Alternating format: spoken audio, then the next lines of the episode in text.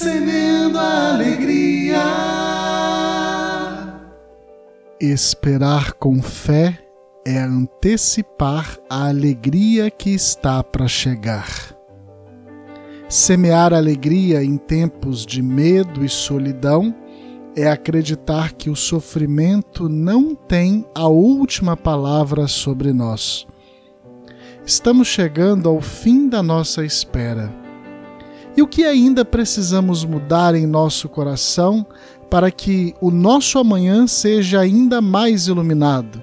para que traga novos significados e expectativas para novos tempos, novas vidas. Engana-se quem acha que não há nada para mudar em si, que não há nada mais para crescer. Cantemos de alegria, pois hoje está mais iluminado do que ontem.